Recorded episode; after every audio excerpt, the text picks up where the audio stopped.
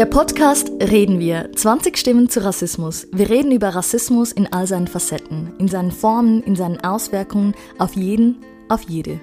Und über den Kampf gegen Rassismus. Wir machen sichtbar und reden darüber. 20 Jahre nach der Gründung einer der wichtigsten Institutionen bei der Bekämpfung von Rassismus in der Schweiz, der Fachstelle für Rassismusbekämpfung des Bundes. Heute mit mir, Mandy Abushok. In dieser vierten Episode spreche ich mit Rohit Jain über Rassismus und die schweizerische Migrationsdebatte.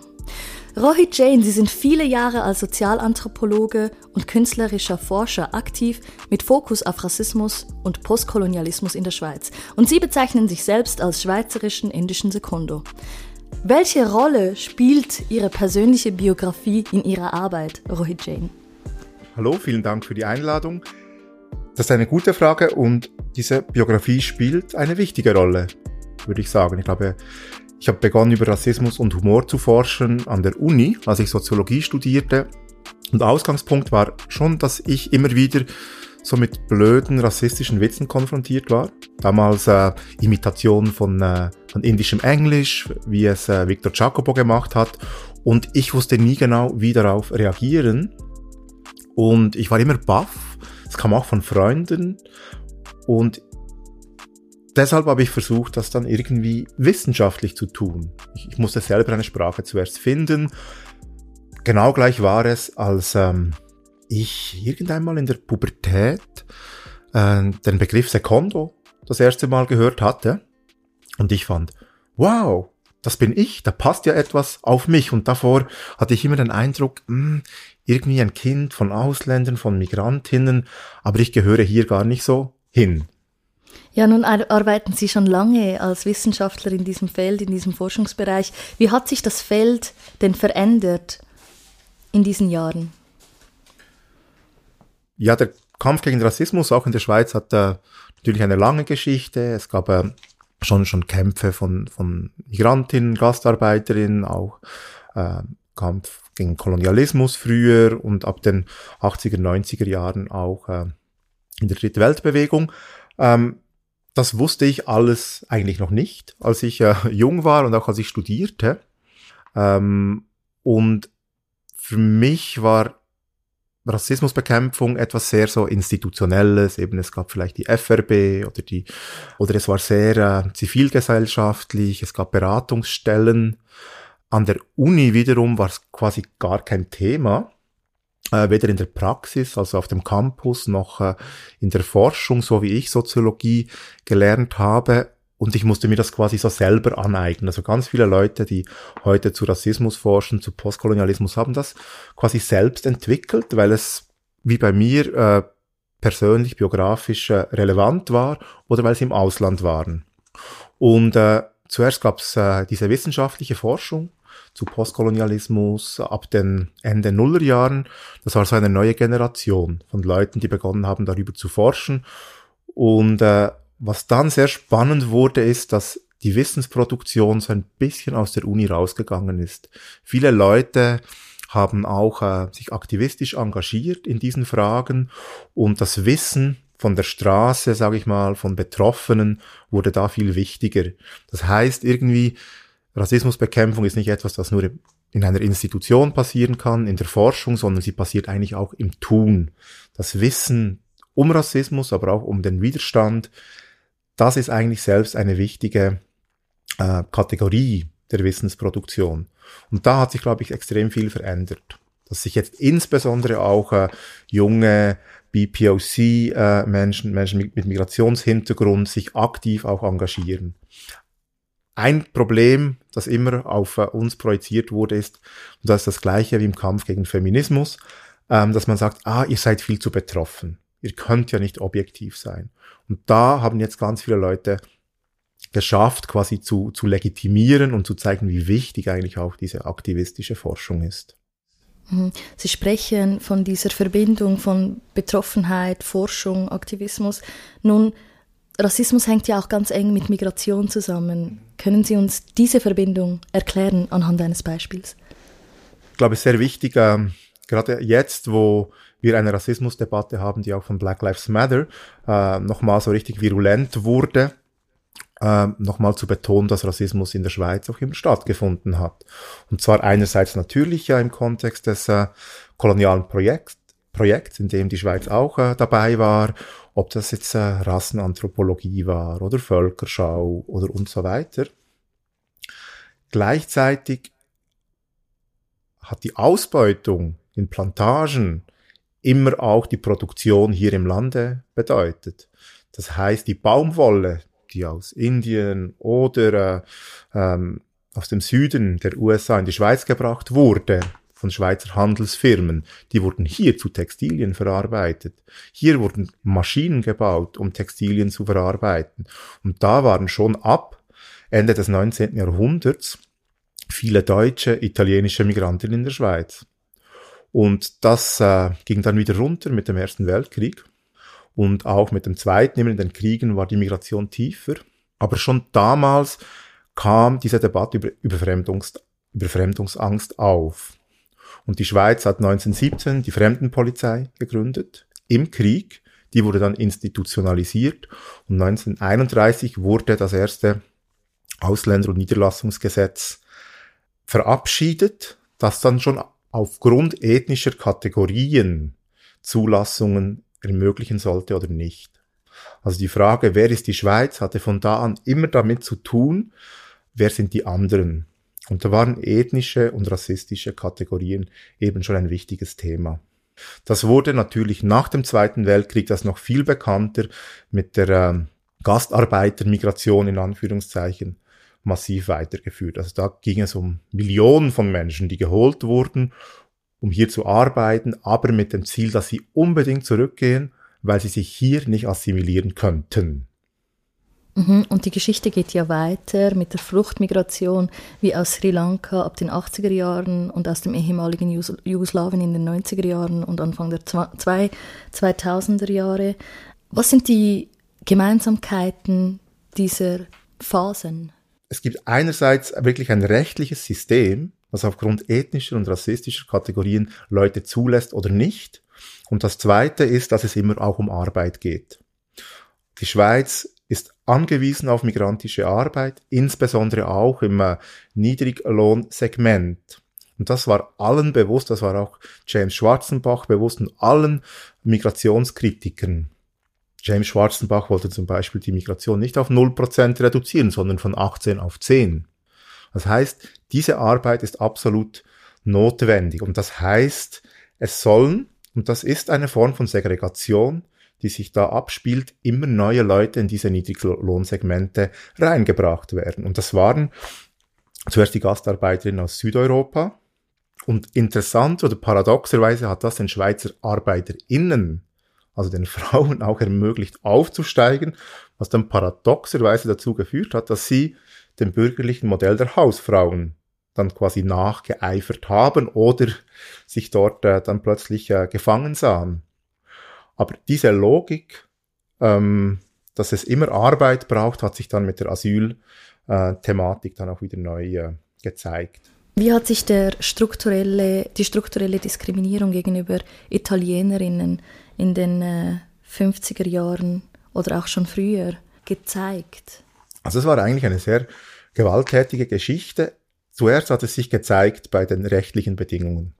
Leute wurden rekrutiert und sie durften weder Arbeit wechseln noch also Arbeitsort, Unternehmen, alles musste bewilligt werden. Und dann mussten sie nach sechs Monaten wieder ausreisen im sogenannten Saisonierstatut. An den Grenzen gab es grenzsanitarische Untersuchungen, ähm, Röntgenbilder, alles Mögliche. Dann wurden sie oft in, in, ähm, in äh, sogenannten Baracken untergebracht unter schlechten Bedingungen. Sie mussten dann hohe Mieten zahlen für diese Baracken und dann arbeiten. Und äh, ganz, ganz brutal war, dass die Schweiz eigentlich den Familiennachzug bewusst nicht zuließ weil sie eben nicht wollte, dass die Menschen bleiben. Also das heißt, der Wille war rassistisch motiviert, quasi diese Arbeitskraft zu nutzen, aber die Menschen nicht zu wollen. Und das ging auch weiter in, im Alltag, also ganz krasse Beispiele, und das erinnert dann an USA und Südafrika.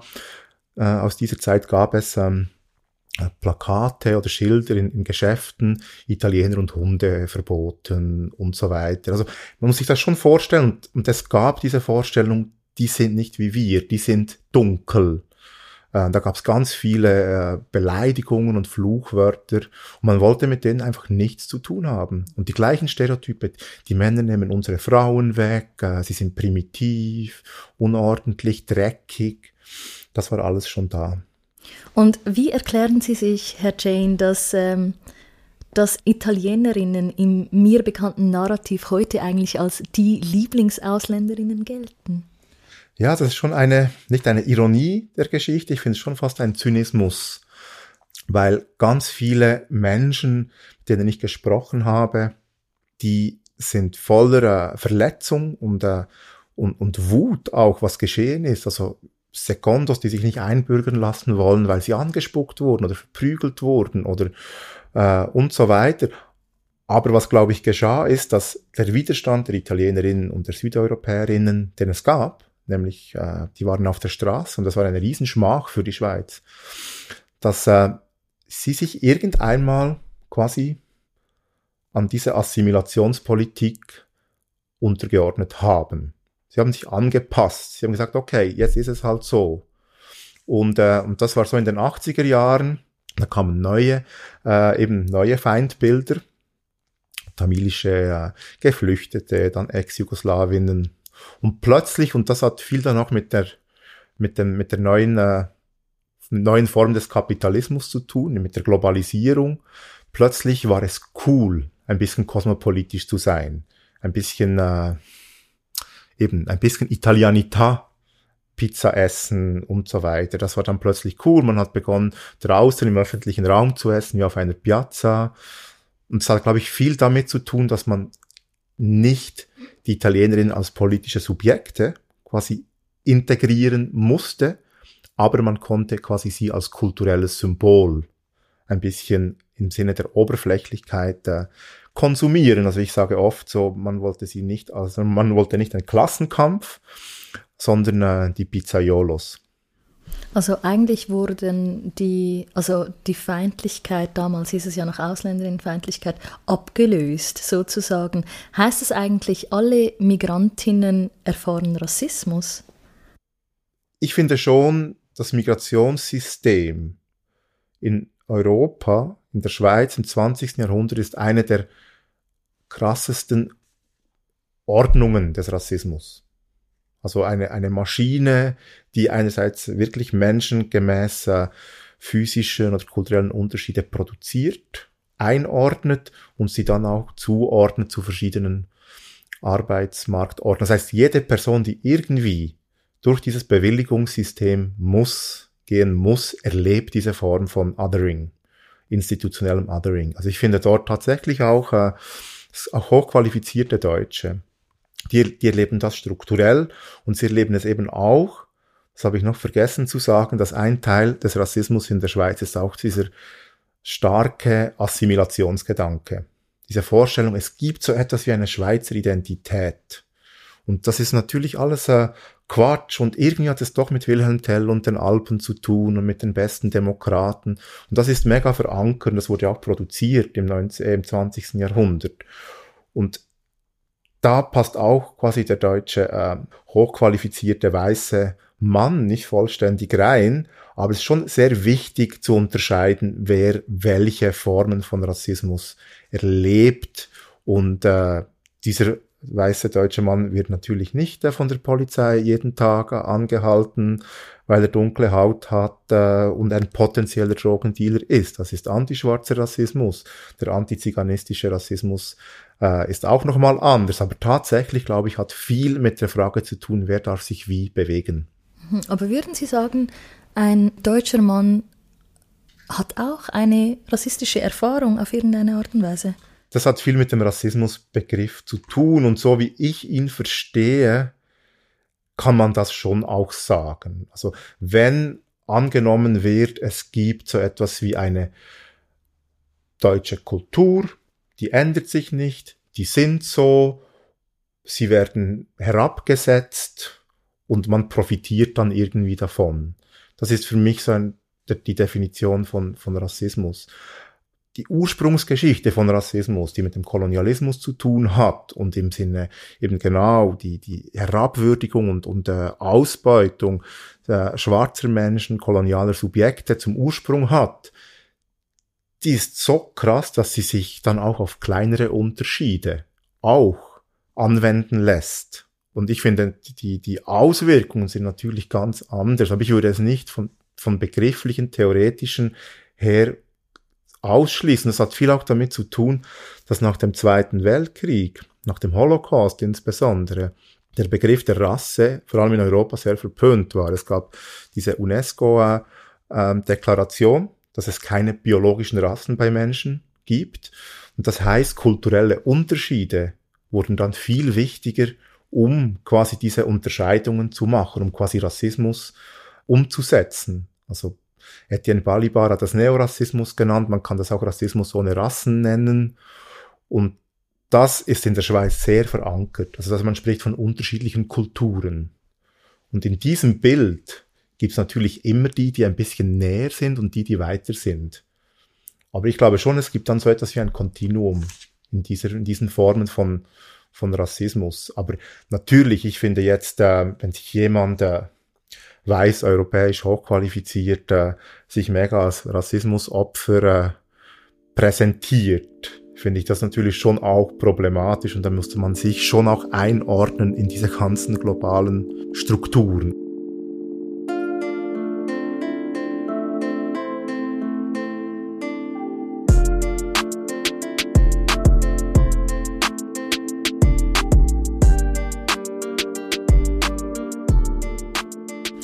Ich möchte auf, ähm, auf etwas anderes zu sprechen kommen, und zwar auf den Begriff Ausländerinnenfeindlichkeit. Ähm, lange wurde in der Schweiz nicht von Rassismus gesprochen. Können Sie uns etwas über, diese, über diesen Paradigmawechsel erzählen? Genau, das ist so ein bisschen genau der Punkt.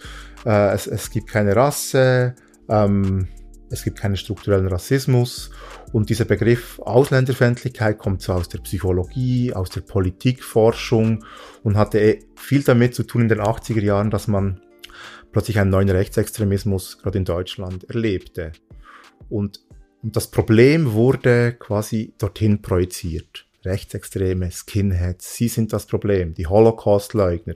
Aber der strukturelle Rassismus, der wurde null angeschaut. Und das ist genau das Problem dieses Begriffs. Er individualisiert, er psychologisiert. Und, äh, und deswegen gab es einen großen, ja, schon einen Kampf in, in der deutschen Akademie, gerade eben auch von migrantischen äh, Forschenden, zu sagen, nein, es, das ist eben auch Rassismus. Deswegen beharre ich ein bisschen darauf. Es kann genauso ein italienischer äh, Gastarbeiter oder ein griechischer Sekondo kann Rassismus erleben, weil es ähnliche Mechanismen sind. Und ähm, das war ein Teil des Paradigmenwechsels. Und der zweite ist tatsächlich mit der postkolonialen Perspektive und auch mit einem großen Einfluss der, des afroamerikanischen Diskurses kommt wieder viel stärker der Fokus auf Hautfarbe und wie Rassismus auf außereuropäische Menschen und Gesellschaften angewendet wird. Es ist extrem wichtig, quasi dort die Unterschiede auch zu sehen. Also natürlich ist äh, gerade Italien, Griechenland, Spanien, die waren auch europäisch, das waren auch Kolonialmächte. Das sind natürlich Wissensformen wie drin, die, die da Kon Kontinuitäten haben. Und äh, in dem Sinne ist es extrem wichtig, das zu, zu hinterfragen. Also ich, in dem Sinne würde ich eben gleichzeitig gerne festhalten wollen daran, den Begriff Rassismus auch für äh, innereuropäische Formen des Ausschlusses in Bezug auf Herkunft und äh, ethnische Differenz zu nutzen und gleichzeitig den Unterschied auch zu sehen zu Formen des kolonialen Rassismus. Sie machen hier ganz komplexe äh, Felder auf. Wenn wir über ähm, Diskriminierung und Rassismus sprechen, tut sich ja oft auch diese Opferkonkurrenz auf, Herr Jane. Ähm, wie kann sich eine schwarze Frau mit einem deutschen Mann solidarisieren in ihrer eigenen Diskriminierungs- oder Rassismuserfahrung? Wie stellen Sie sich das vor? ich glaube, in, in, in, das kommt immer auf die Konstellation drauf an. Ich glaube nicht, dass die äh, eine junge schwarze Frau sich mit diesem äh, deutschen hochqualifizierten äh, Menschen solidarisieren muss. Ich glaube natürlich, dass es nur geht, wenn sich dieser primär auch mit der äh, schwarzen Frau auch solidarisiert. Das meine ich. Er kann nicht äh, plötzlich sagen, hey, ich bin hier das Opfer. Äh, ich glaube, dort sind äh, es ist extrem wichtig, äh, diese Verbindungen zu sehen und die Unterschiede der Erfahrungen, aber auch die Gemeinsamkeiten. Aber tatsächlich finde ich es spannend zu überlegen, wie kann man diese verschiedenen Formen von, von Rassismus auch, äh, auch zusammendenken und natürlich, also ich, das, was automatisch passieren wird, wenn die überhaupt wie sprechen, ist, dass äh, die Person aus Deutschland dann merken wird, ja scheiße, ich bin eigentlich schon extrem privilegiert. Also ich kann jetzt hier nicht äh, mich äh, zu stark beklagen. Andererseits glaube ich, dass es wichtig ist für diese Person, die Anerkennung der jungen Schweizer schwarzen Frau zu haben. Ja, okay, ich werde hier auch nicht ganz heimisch. Und auch dort ist ganz interessant, es gibt so viele Leute, die sich nicht einbürgern lassen wieder.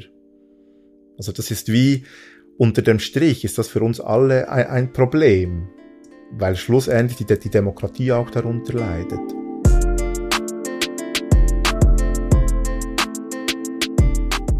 Sprechen wir über die Kontinuitäten, Herr Jane. Ähm, welche Kontinuitäten gibt es im Hinblick auf die ähm, Migration, Ausschlüsse und Rassismus? Ich glaube, die rechtliche Dimension ist extrem wichtig. Also das Ausländer- und Niederlassungsgesetz von 1931, das wurde erst Ende 90er Jahre erneuert oder Anfangs Nuller Jahre. Und es wurde überhaupt nicht irgendwie äh, liberalisiert. Damals war es ein, ein Dreikreise-Modell. Man sagt zuerst die, die ganz nahe sind bei uns, europäisch, dann die, die ein bisschen, die weiß sind, aber nicht europäisch, Industrieländer, Neuseeland, USA, Kanada und dann alle anderen. Jetzt ist es ein Zweikreisemodell. Und das definiert, dass gewisse Leute mit Lebensgefahr über, den, über äh, das Mittelmeer in die Schweiz kommen können und sonst nicht. Und das andere, glaube ich, ist auch der politische Diskurs, also das Gefühl, dass äh, Migration ein Problem ist, seit, äh, seit der James Schwarzenbach, seit den 70er Jahren, das bleibt. Und gleichzeitig wird nicht gesehen, dass das Problem nicht die Anzahl Menschen ist, die kommt, sondern die höchsten Schranken Europas. Die Schweiz will die Leute nicht. Also es ist der politische Wille, der sagt, wir wollen diese Menschen nicht. Also dieser Rassismus ist in die direkte Demokratie eingeschrieben. Und das wiederholt sich immer und immer wieder die, die Gewerkschaften zeigen auf die SVP und die SVP auf die Liberalen, aber das ist ein Theater unter sich, weil niemand von all denen und auch nicht die Linken haben sich jemals, die würden sich nicht die Finger schmutzig machen wollen mit der Frage, können wir das Bürgerrecht jetzt endlich mal anpassen? Und die in der Mitte sowieso nicht. Auch die Gewerkschaft hat dabei eine wichtige Rolle gespielt, habe ich in Ihren Texten gelesen, Rohit Jain. Gewerkschaften, also seit dem Beginn des 20. Jahrhunderts hatten sie immer so eine Doppelrolle. Einerseits sagen sie im Sinne von Marx, Arbeiterinnen aller Länder, vereinigt euch. Und andererseits sind sie auch nur zuständig für die nationalen ähm, quasi Kunden, heißt es heute. Damals waren es Genossen oder Genossinnen. Aber da gab es immer so dieses, ähm, diese Problematik. Und gerade im, im Zuge der, ähm, der Gastarbeitermigration waren es zuerst die Gewerkschaften, die die Migration zuerst forderten, um die Konjunktur anzuregen, aber nur im Sinne eines Puffers. Und als dann plötzlich die Angst kam, ui, es gibt eine Überhitzung, es gibt Inflation, dann wollte man die Leute nicht mehr, Überfremdungsängste wurden geschürt also der Rassismus war dort auch massiv verankert und das war dann quasi das Trittbrett für James Schwarzenbach und, und die ganze Schwarzenbach-Initiative. Also die ganze rechtspopulistische Schiene, die konnte dort aufspringen und die Gewerkschaften haben bis heute diesbezüglich ein Problem. Also etwas, was gemacht wurde, ist quasi wirklich eine, eine, eine das Bewusstsein, dass die meisten äh, Genossinnen Migrantinnen sind, das wurde realisiert, aber das ist noch nicht vollständig ab gedeckt in, in der Gewerkschaftspolitik. Und die, die, die nationale Perspektive ist immer, ist da immer ein Problem. Mhm. Sie schreiben in einem Text, es sind auch der politische Wille der moralische Sensibilität und emotionale Intelligenz jeder Einzelnen in und außerhalb von Institutionen vonnöten, um diese aktive Ignoranz und Amnesie zu überwinden, die die Schweiz in der Aufarbeitung der Geschichte an den Tag legt. Was muss sich ändern? Genau, damit wollte ich eigentlich sagen, wir wissen das alles jetzt langsam. Es gibt Bücher darüber, es gibt Bücher über äh, die Gewalt an Saisonierfamilien und ihren Kindern. Wir wissen, was sich mit Sans-Papier ereignet. Wir wissen zunehmend, was Rassismus macht. Wenn man will, kann man das wissen. Das heißt, es geht ja schlussendlich um den Willen. Das heißt, die Menschen in der Schweiz wollen das nicht. Es geht nicht darum, dass sie nicht wissen. Es geht nicht darum, dass man mehr bilden muss und mehr Aufklärung machen muss. Man muss da einfach in, in Aktion treten und das können alle, nicht nur, sage ich mal, die Betroffenen, People of Color, Menschen mit Migrationshintergrund. Ich glaube, es ist wichtig, dass wir das tun. Also ich glaube auch, dass ähm, wie, wie beim, beim Frauenstimmrecht, es wurde nichts geschenkt in der Schweiz. Das ist das politische System. Die direkte Demokratie hat etwas Exklusives. Es ist ein Club. Und das andere ist, es müssen sich wirklich alle in den Institutionen überlegen, ob sie in einem solchen Land leben wollen, in dem ein Viertel der Menschen, weil man sie nicht will, hier äh, keine politischen Rechte haben. Das ist schlussendlich die Schweiz aller. Und das ist schon ein Aufruf auf, auch an die Menschen der Mehrheitsgesellschaft, etwas zu tun. Ob sie es dann machen oder nicht, weiß ich nicht. Aber das Beispiel der Urban Citizenship Bewegung basiert darauf, dass äh, alle Leute in, der, in, in den Institutionen, in der Verwaltung einen Spielraum haben und diesen auch nutzen können. Wenn alle ein bisschen in Bewegung treten, wird sich auch etwas verändern. Aber da muss man wirklich bereit sein, auch Privilegien aufzugeben und wirklich mal so aus, dem, äh, aus der Komfortzone rauszukommen. Und was heißt das konkret für die Rassismusbekämpfung? Ich glaube, Rassismusbekämpfung sollte nicht als äh, Verhinderung von Diskriminierung angesehen werden, sondern wirklich als aktive Maßnahmen, um, äh, um, Vielfalt, äh, Durchmischung zu schaffen in Institutionen, also proaktiv. Und insbesondere ist es auch wichtig, dort intersektionale Aspekte der Mehrfachdiskriminierung anzugehen in Bezug auf, auf Geschlecht, Sexualität, äh, Behinderung und insbesondere auch Klasse. Also nicht, äh, oh, es hat eine Diskriminierung gegeben, wenn jemand sich beschwert, jetzt haben wir ein Problem. Nein, das ist alles schon im System drin. Man kann es nur, äh, man kann es von Anfang an mal akzeptieren und versuchen, das zu ändern. Herr Jane, vielen Dank für dieses Gespräch. Vielen Dank.